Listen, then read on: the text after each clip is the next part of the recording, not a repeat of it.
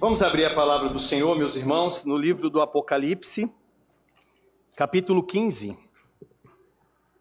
Perceberam pelas leituras, pelas músicas que nós cantamos ao nosso Deus, que tudo aponta para a nossa gratidão à salvação que o Senhor tem nos concedido. Apocalipse capítulo 1, eu vou ler versículo, os versículos 1 ao 4. Acompanhe comigo. Vi no céu outro sinal grande e admirável: sete anjos tendo sete últimos flagelos, pois com este se consumou a cólera de Deus. Vi como que um mar de vidro, mesclado de fogo, e os vencedores da besta, da sua imagem e do número do seu nome, que se achavam em pé no mar de vidro, tendo harpas de Deus, e entoavam um cântico de Moisés, servo de Deus, e o cântico do Cordeiro, dizendo: Grandes e admiráveis são as tuas obras, Senhor Deus Todo-Poderoso. Justos e verdadeiros são os teus caminhos, ó Rei das nações. Quem não temerá e não glorificará o teu nome, ó Senhor? Pois só tu és santo. Por isso, todas as nações virão e adorarão diante de ti porque os teus atos de justiça se fizeram manifestos. Amém, meus irmãos? Vamos orar. Senhor Deus, ah, Senhor, grandes e admiráveis são as tuas obras, Senhor. Certamente justos e verdadeiros são os teus caminhos, ó Rei das nações. Nós estamos aqui, Senhor, temendo ao Senhor, tremendo diante do Senhor, que é um Deus tão santo, um Deus puro, um Deus maravilhoso, um Deus tremendo. Oh Senhor, fale conosco agora, por favor, por amor que o Senhor tem consigo, pelo teu filho, pela tua igreja que foi comprada com o sangue de Jesus Cristo, nosso Senhor. Venha falar conosco, Pai. Eu lhe peço isso humildemente. Amém. Podem se sentar, meus irmãos. O capítulo 15, que eu acabei de ler aqui, um capítulo pequeno de oito versículos, ele traz para nós uma nova sessão do livro do Apocalipse. Até essa altura das nossas exposições, nós vimos que o livro do Apocalipse ele não foi escrito para ser entendido de uma forma linear ou cronológica, mas na verdade o que temos aqui é uma estrutura do livro em sete paralelos. Ou seja, o que, que nós temos aqui? Nós temos um livro que está contando a mesma história sete vezes em sete blocos. Só que essa história que está sendo contada sete vezes, ela não está sendo contada da mesma maneira, ou seja, ipsis literis. Mas em cada bloco que nós lemos, nós temos ali uma nova progressão de informações. De maneira que quando nós chegarmos no último bloco deste livro, que é o capítulo 20 ao 22, então nós teremos a história completa da revelação de Deus tanto no que diz respeito à, à salvação do povo de Deus, como também à, à condenação dos ímpios. Então, a revelação completa, ela vai se dando então em blocos.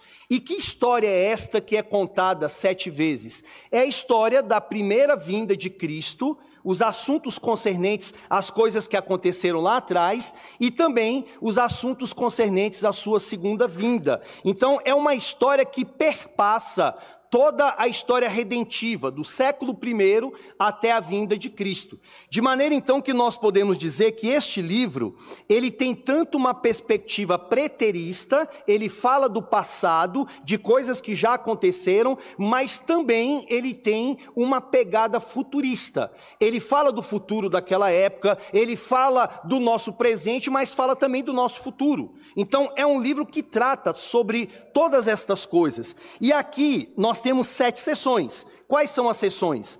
Capítulo 1 ao 3 é uma, 4 ao 7, 8 ao 11, 12 a 14, 15 a 16, 17 a 19 e, por fim, o 20 ao 22.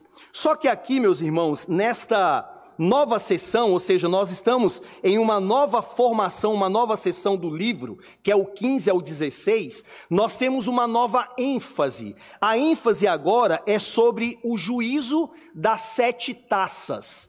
Então, é um novo momento do livro. Por exemplo, só para nós entendermos um pouco aqui, alguns detalhes, vejam que quando nós falamos sobre os sete selos, os sete selos eles trataram sobre uma parte da terra sendo destruída.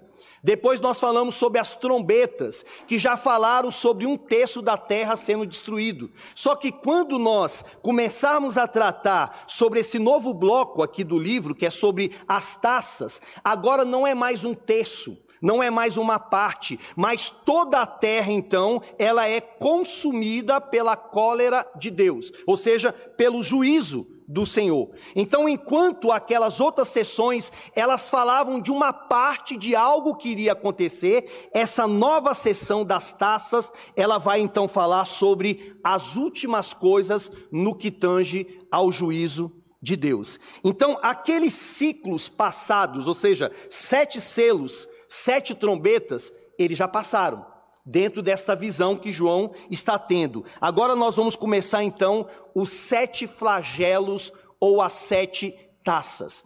Para você entender, não quer dizer que João ele está vendo algo cronológico, não quer dizer que ocorreu os sete selos, depois vai ocorrer as sete trombetas e depois vai ocorrer as sete taças. É a mesma coisa, só que em cada bloco houve uma informação que foi dada. Nos selos foi passado alguma coisa, nas trombetas mais algumas informações e agora nas taças. Então chegará a consumação, ou seja, as informações finais que nós deveríamos saber sobre o juízo de Deus. Então, pensando nisso com essas informações, meus irmãos, nós veremos esse texto aqui, dos versículos 1 ao 4, em três pontos. Primeiro, a visão do fim, que João teve, que está no versículo 1. Segundo, o mar de vidro e os vitoriosos, que é uma nova visão que João teve também, no versículo 2. E em terceiro lugar, nós veremos o povo de Deus adorando o Senhor diante deste mar de vidros, que está aí nos versículos 3 e 4. Então, vamos prestar muita atenção, olhando para o texto e contando com a iluminação do Espírito Santo para nós entendermos essa palavra. Em primeiro lugar, então, João, ele tem uma visão do fim. Olhe para o versículo de número 1, que diz assim: Vi no céu outro sinal grande e admirável. João ele tem uma visão e o verbo ver aqui no livro do Apocalipse, como ele começa aí, vi no céu, aparece cerca de 42 vezes dentro desse livro. Isso é, é, muito característico da literatura apocalíptica, ver alguma coisa, uma revelação que é dada. O próprio livro, ele já começa dizendo que há uma revelação, e essa revelação é a revelação de Jesus Cristo. Cristo que é revelado aqui. Então, o que que João viu? O que que chamou tanta atenção de João, que ele diz aí no texto que ele vê um grande sinal. Esse sinal é grande e esse sinal é admirável. Ele vê sete anjos tendo sete últimos flagelos, pois com este se consumou a cólera de Deus. João ele está vendo aqui o final de tudo. O que vai acontecer no final quando Cristo voltar com os ímpios? Ele vê aqui os últimos flagelos e vejam que ele diz que esse sinal é grande. Ou seja, o texto grego chama isso de um mega sinal. Ele é um sinal grande e ele é um sinal admirável. Admirável por quê? Porque João está vendo o desfecho de todas as coisas, ou seja, ele está vendo aqui os últimos acontecimentos escatológicos no que diz respeito ao juízo de Deus. Então, tudo aquilo que nós já vimos, ou seja, os selos, as trombetas, que são coisas é, que trazem temor, que vai trazer tristeza, é a fúria de Deus caindo na terra sobre os ímpios. João agora, ele vê o final de todas estas coisas. Olhe mais uma vez para o texto, meus irmãos.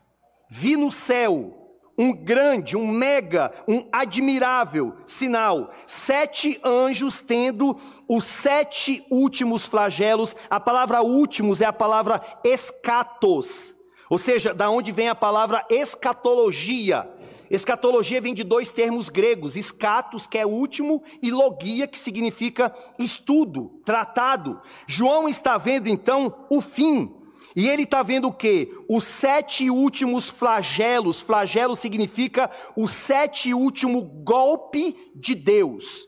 O açoite de Deus caindo sobre a terra, pois se consumou a cólera de Deus.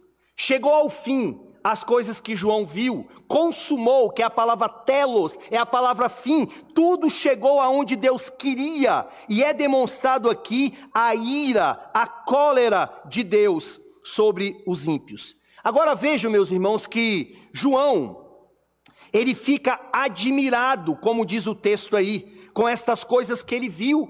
Só que a admiração dele não se dá pelos, pelos efeitos, pelos sinais em si, não é os sinais que o admiraram, não é os sinais que chamaram a sua atenção, mas o que chamou a atenção foi o Deus que derramou estes sinais.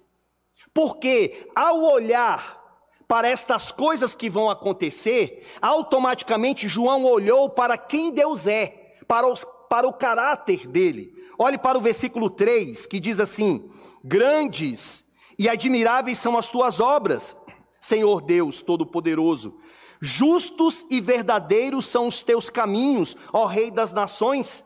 Quem não temerá e não glorificará o teu nome, ó Senhor? Pois só tu és santo. Por isso, todas as nações virão e adorarão diante de ti, porque os teus atos de justiça se fizeram manifestos. João está admirado com esses últimos flagelos, pois revela que grandes e admiráveis são as obras de Deus. Olhando para estas coisas, o que que nós vemos? Um Deus que é onipotente. Só um Deus todo-poderoso pode realizar isso. Um Deus que é santo e que com ele não pode se brincar, que ao mesmo tempo que é amor, mas também é fogo que consome, que vai chegar um dia que a sua graça vai ceder lugar ao juízo. Um Deus que cumpre a sua palavra, um Deus que ouve orações, Lá no capítulo 6, no capítulo 7, nós temos as orações do povo de Deus pedindo justiça. Até quando o Senhor não fará justiça ao teu povo? E nós vemos agora aqui Deus, ao enviar a consumação da sua cólera, ele mostrando: eu ouço as orações do meu povo, eu respondo, eu, eu, eu vejo a aflição do que eles estão passando.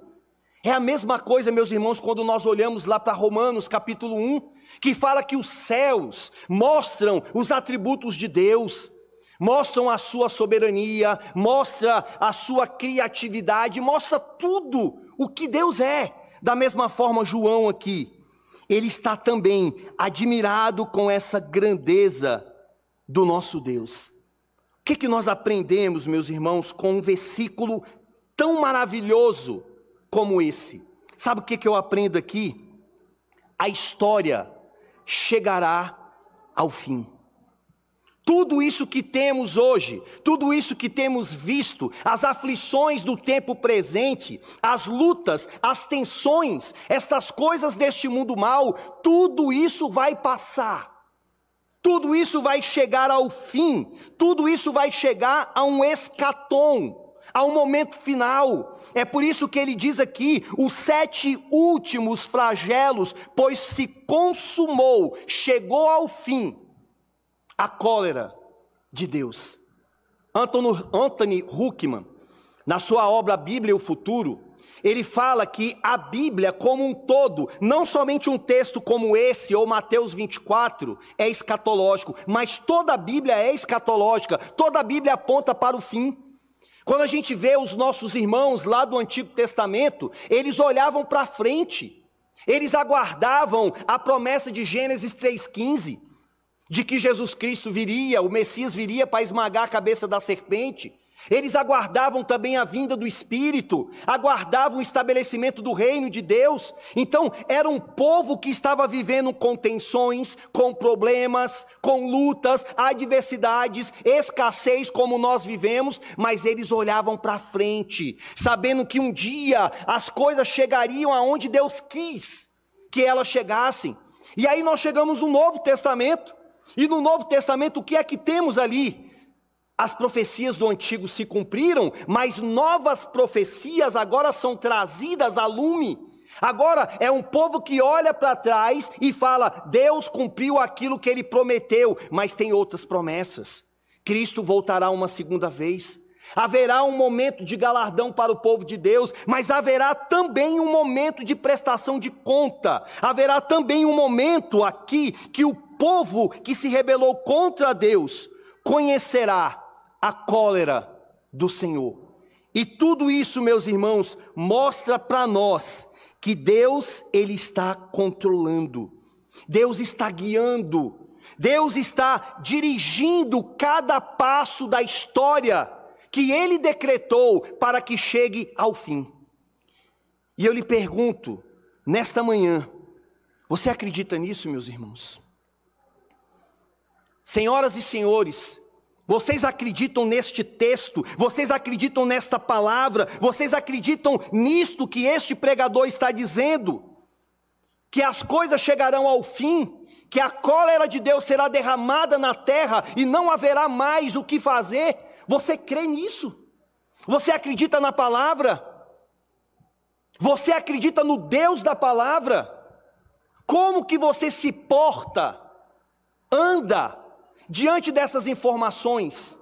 Por isso que o texto bíblico, lá no versículo 4, ele diz: Quem não temerá e não glorificará o teu nome, ó Senhor?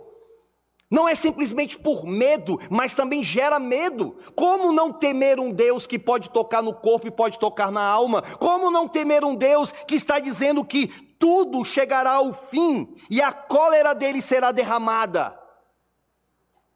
Às vezes a gente não entende o que é a cólera de Deus, o que é a ira de Deus, mas quando a gente olha para a cruz do Calvário, a gente tem uma noção. Quando Jesus Cristo ele falou: Deus meu, Deus meu, por que me abandonastes? Porque naquele momento era a ira de Deus caindo sobre o seu filho. Uma ira que ninguém suportaria, mas só ele, como santo, como nosso substituto, suportou. E isso aconteceu para que eu e você não passássemos por isso. Agora vejam, meus irmãos, que em relação a isso, você está se preparando para esse dia desta consumação, para esses últimos dias? E pode ser que você pergunte: como, pastor, eu devo me preparar para esse dia? Em primeiro lugar, estando em Cristo. Pois se você não estiver em Cristo Jesus, estas coisas vão acontecer contigo, e você não vai escapar, e você não vai poder fazer absolutamente nada. O teu dinheiro não vai fazer você escapar desse flagelo, as tuas obras não vão ser colocadas na balança e vai pesar a teu favor. Nada a não ser o sangue de Cristo, o sangue do Cordeiro, que foi derramado por você, vai poder livrá-lo desta situação. Ou você está em Cristo e este final será um final glorioso, ou você está sem Cristo e o que acontecerá com você é os últimos flagelos, pois com esse se consumou a cólera de Deus.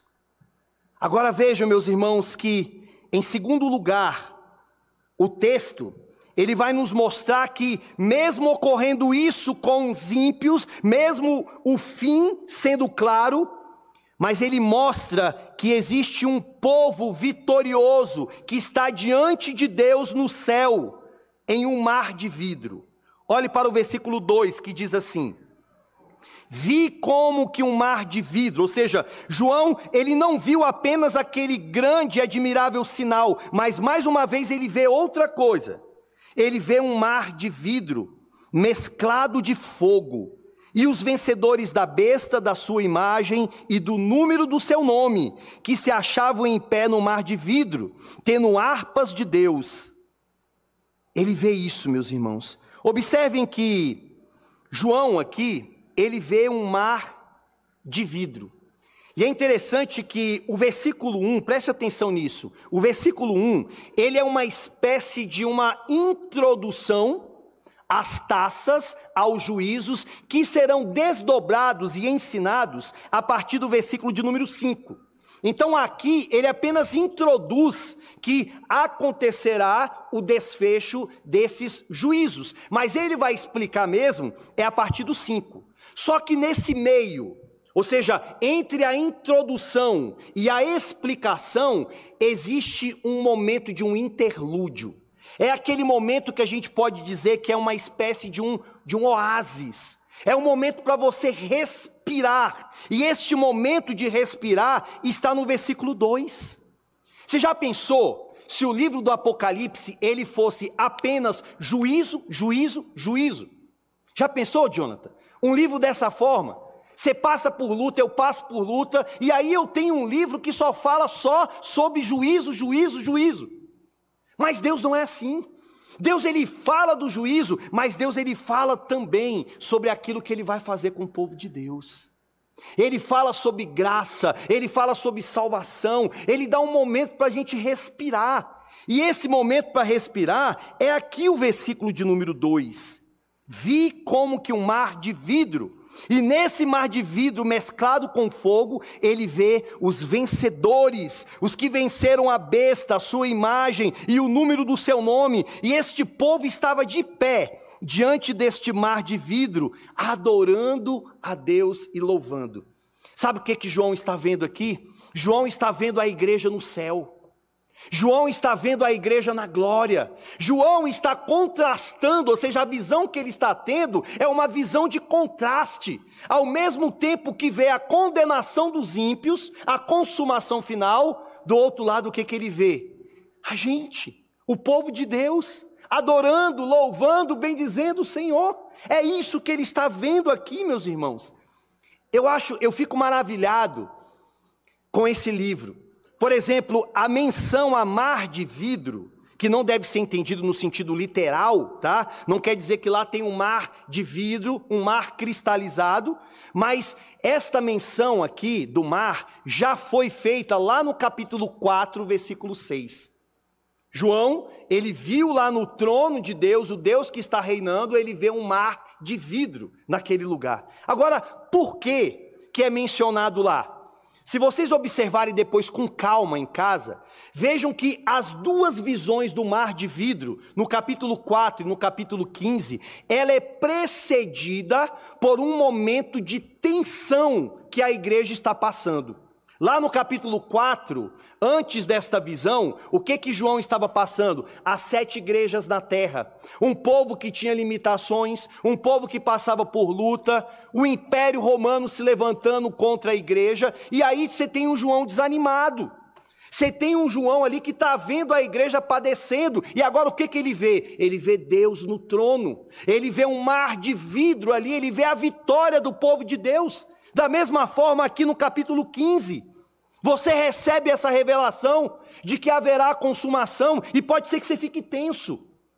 Pode ser que você fique assim, isso vai acontecer comigo? E aí vem o versículo 2: não, não é contigo. Porque se você está em Cristo, você está entre esses vitoriosos, entre esses que venceram por causa da obra de Jesus Cristo, nosso Senhor. O mar de vidro, como foi lido hoje aqui pelo presbítero Gualda, faz com que a gente se lembre daquele mar, o povo sendo, o povo saindo lá do Egito, o povo sendo liberto, mas eles se deparam com um mar gigantesco. E ali Deus pega e abre aquele mar e faz com que o povo passe enxuto e depois fecha o mar sobre o exército do Faraó. O mar lembra os poderes do mal, o mar lembra o diabo, o mar lembra o dragão, o mar lembra o falso profeta, lembra Faraó e seu exército, lembra as lutas que você passa, e diante de Deus, Deus está falando: há uma vitória para aqueles que estão em Cristo Jesus. Olhe para o capítulo 12, abra aí o capítulo 12, versículo 11. Capítulo 12, versículo 11. que diz assim: Eles, ou seja, aqueles que venceram a besta, eles, pois, o venceram por causa do sangue do Cordeiro e por causa da palavra do testemunho que deram, e mesmo em face da morte, não amaram a própria vida. Sabe por que, que há esses vitoriosos aqui, meus irmãos? É porque o Cordeiro, Cristo Jesus, venceu por nós. E por isso que nós estaremos de pé, como diz aí o versículo 2 do capítulo 15. Estaremos de pé no mar de vidro, tendo harpas de Deus e adorando o Senhor. Sabe o que, que esse texto mostra para nós, meus irmãos? Que Deus, em todas as circunstâncias, o Senhor está no trono, o Senhor está controlando. Esse texto mostra para nós que as tensões, as lutas, os problemas, os choros, as lágrimas, as perdas, todas as lutas que nós estamos sujeitos a passar, nada disso vai se comparar quando, quando nós estivermos na presença do nosso Deus, cantando e adorando em espírito e em verdade. Mostra para nós que vale a pena nós continuarmos. Mostra para nós que aquele grito que foi dado lá no Antigo Testamento ao povo de Israel, diga a este povo que marche, que continue, que é a mesma palavra para mim para você hoje. Continue, avance, persevere e continue. Independente da tua do teu sofrimento, da luta que você está passando, veja que o texto está dizendo: vale a pena você continuar. E como Deus é sábio, como Deus é maravilhoso. Em uma literatura cheia de juízos, ele traz uma palavra que aquieta o nosso coração. O reverendo Hernandes Dias Lopes, comentando não esse texto, falando de uma outra situação, ele estava falando da morte de um servo de Deus e um pai que estava enlutado. E aquele pai chorando, e chegou uma pessoa cordialmente para tentar consolá-lo e disse: Que pena, que triste o Senhor ter perdido o seu filho. E ele disse: Eu não perdi o meu filho, pois perder é quando você não sabe aonde ele está e com quem ele está. Mas eu sei aonde o meu filho está e com quem o meu filho está. O meu filho está no céu e o meu filho está com Cristo Jesus, o meu Senhor. E eu lendo isso, ouvindo isso, eu acrescento algo aqui. Nós não somente sabemos quando uma pessoa, um servo de Deus parte, aonde ele está e com quem ele está, mas nós também sabemos qual será o seu futuro. Qual será o desfecho de todas as coisas? O desfecho de todas as coisas é o que está aí no versículo de número 2. Ele se achará em pé no mar de vidro, tendo harpas de Deus, ou seja, cantando, adorando o Senhor. Isso aqui, meus irmãos, nos dá, nos dá ânimo. É como uma ceia, é como um banquete que nós vamos participar daqui a pouco. O que, que é a ceia? É uma espécie de um oásis, de um antegozo. Ou seja, eu estou participando da ceia, e eu participo da ceia com alegria, já sentindo a presença de Deus, a sua presença pactual, já sendo alimentado, mas daqui a pouco vem as lutas, daqui a pouco vem as tensões, mas daqui a pouco também virá o momento em que eu verei o meu Senhor face a face. Virá o momento em que eu caminharei com Ele, andarei com Ele, estarei com Ele. Então, a ceia, ela antecipa as coisas que nós vamos passar. Da mesma forma, um texto desse, ele antecipa as coisas que vão acontecer conosco. Vejam, meus irmãos, que uma outra ilustração que um autor falou, falando sobre aqueles que correm, um maratonista, e ele perguntou para aquele homem é, qual era o ânimo, se aquilo não desanimava ele correr tanto, 40 quilômetros ou mais, e ficar exausto, e cãibras, e dores no corpo todo, por que, que você faz isso? Qual o ânimo que você tem? E ele disse: O meu ânimo é chegar naquela linha de chegada ali e poder abraçar minha esposa, poder abraçar os meus filhos, poder encontrá-los da mesma forma, o ânimo do povo de Deus em passar por esta vida, é o momento em que nós vamos abraçar o nosso Senhor. É o momento que nós vamos encontrar os nossos irmãos que já partiram. É o momento em que cumpre-se-á tudo que está aqui. É o nosso ânimo. É o nosso clímax. É o fim para o povo de Deus, será isso. E diante disso, meus irmãos, o que fazer se não adorar a Deus? É o terceiro ponto. Ou seja, diante desse, dessa antecipação do que vai acontecer conosco e o que vai acontecer com os ímpios, o que que João faz? Olhe para o versículo 3. E entoavam, ou seja, essas pessoas que estavam lá, o cântico de Moisés, servo de Deus, e o cântico do Cordeiro, dizendo: Grandes e admiráveis são as tuas obras, Senhor, Deus Todo-Poderoso. Justos e verdadeiros são os teus caminhos, ó Rei das nações. Quem não temerá e não glorificará o teu nome, ó Senhor? Por isso, pois só tu és santo, por isso todas as nações virão e adorarão diante de ti, porque os teus atos de justiça se fizeram manifestos. Um dia, meus irmãos, nós estaremos cantando e louvando e bendizendo a Deus por tudo isso que vai se cumprir. Não tente buscar aqui no texto, ou seja, ou na Bíblia como um todo, aonde é que está literalmente o cântico de Moisés? Tá, nós lemos Êxodo 15. Mas parece que João aqui, ele está pegando vários textos do Antigo Testamento e o cântico do Cordeiro. João ele entende e Deus mostra para nós que assim como o povo de Israel cantou ao Senhor pela sua libertação, o povo de Deus deve também cantar, deve também adorar. Pois a obra do Senhor supera uma libertação de uma nação. A obra do Senhor supera um povo que estava escravizado fisicamente, porque o Senhor nos libertou da escravidão moral. O Senhor nos libertou do jugo do nosso pecado, da miséria que nós éramos, da tristeza, de tudo que é o esgoto do nosso coração. O Senhor nos libertou disso, meus amados irmãos.